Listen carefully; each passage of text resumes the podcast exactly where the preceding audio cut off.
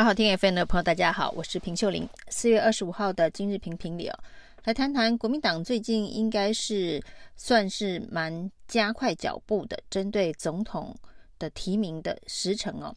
朱一伦说呢，不会比历届的总统候选人的提名时间晚哦。不过这句话呢，大概是不太可能兑现了，因为查了一下呢，马英九在第一次选总统的时候提名的时间是五月二号。那在第二次连任的时候，提名的时间是四月二十七号。不管是四月二十七还是五月二号，对此时此刻国民党的状况来看哦，都不太可能。但是呢，一般认为在五月底以前完成总统的提名，现在应该是比较可以接受的时间表。甚至呢，最好能够在五二零哦，就是蔡英文的最后一次的。这个就职纪念日之前，呃，五二零之前，或是五二零当天进行总统的提名的流程，算是一个蛮不错的选择。那即便是已经加速了总统候选人的提名时程，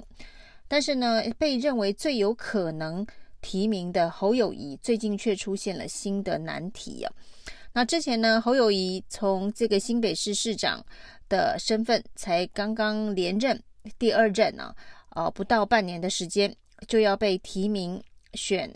总统，这件事情会有一个落跑的这个形象，而落跑呢，从韩国瑜之后就变成政治人物在参选的时候的硬伤了。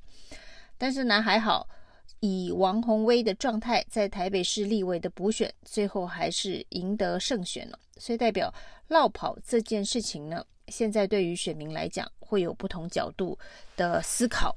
到底是不是应该要做好做满之后呢，才去转换新的跑道？那这件事情当然也有人在这个立法院里头曾经试图要提案，就是呢这一个呃必须任满二分之一以后的职务才可以转换跑道。那赖清德呢？在担任党主席之后，也非常大动作的要求，在民进党内的这个提名呢，要有诚信条款。就是说呢，呃，议员如果还没有这个任职任满，不要挑战现任立委哦，就是不要落跑的意思哦。那这个诚信条款呢，一般认为是剑指侯友谊，但是其实就民进党内部哦，要执行落实这个诚信条款都非常困难哦。那最明显的案例呢，就是王世坚，而且是挑战成功，挑战何志伟，挑战成功哦。他当然是刚刚才当选的台北市议员呢。那后续呢，当然陆陆续续还会有其他的议员也要挑战呃现任立委，甚至呢这一个落跑参选了。所以落跑这件事情呢，也成为了台湾政治界转换跑道的一个普遍现象。所以呢，对于侯友谊来讲哦，呃，恐怕也不会有太大的负面形象哦。不过呢，当落跑不是形容词而成为实境秀的时候，那又是另外一种完全不同的状况哦。其实从侯友谊这一次呢到新加坡去访问啊，短短的四天三夜，其实也真的是发生了很多的事情啊。他出发的第一天。呃，淡水就发生了火灾哦，而且是呃伤亡，有人伤亡的火灾。那第二天呢，发生了重大治安事件，就是枪击案了，黑道火拼，居然呢当街开枪啊！那这个画面，呃，被行车记录器给拍下来，整个过程是呃非常的离谱，连开呃两个弹夹，四十几枪啊，呃，针对这一个黑道的当铺哦。那后来还被发。现了、这个黑道当铺，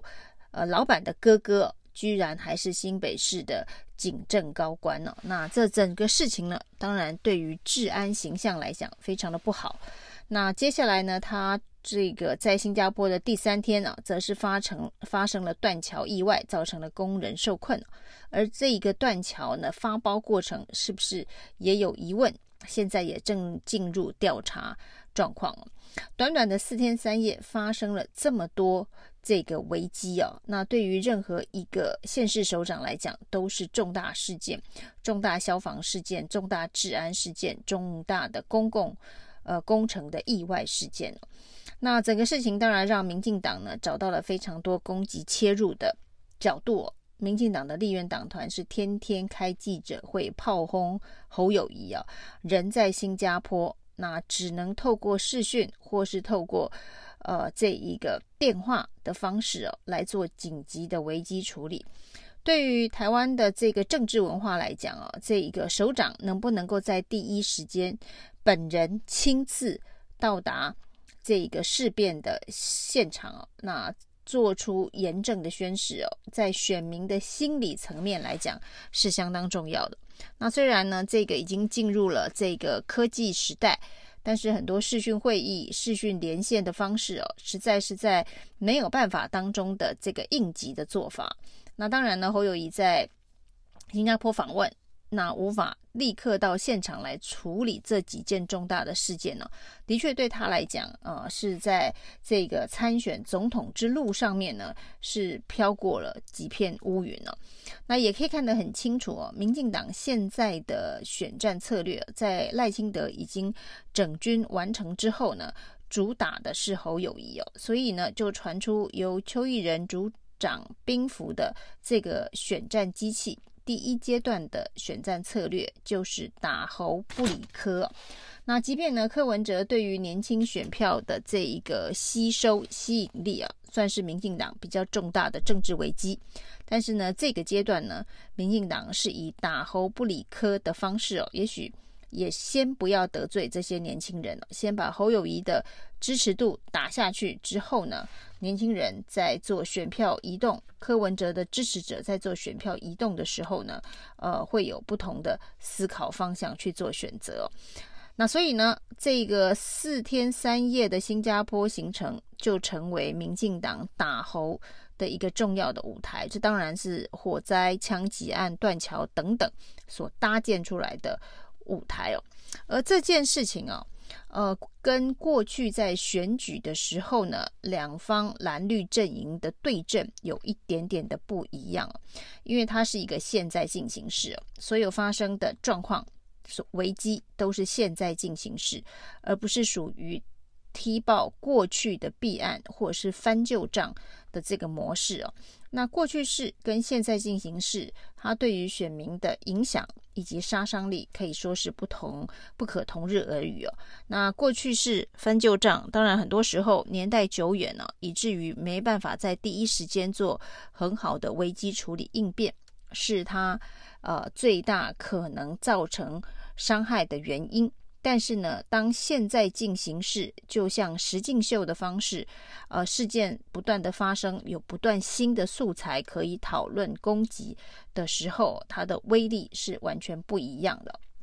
这就跟当时在这一个呃防疫期间的恩恩案一样哦。每天都有新的题材、新的素材哦，那市府团队必须疲于奔命，不断的回应啊，那最后也很难说得清楚。但是呢，事件却不断的在往前滚动，这种实境秀绝对是现代的政治当中哦一个新的传播认知作战的一个模式。就像这一次的呃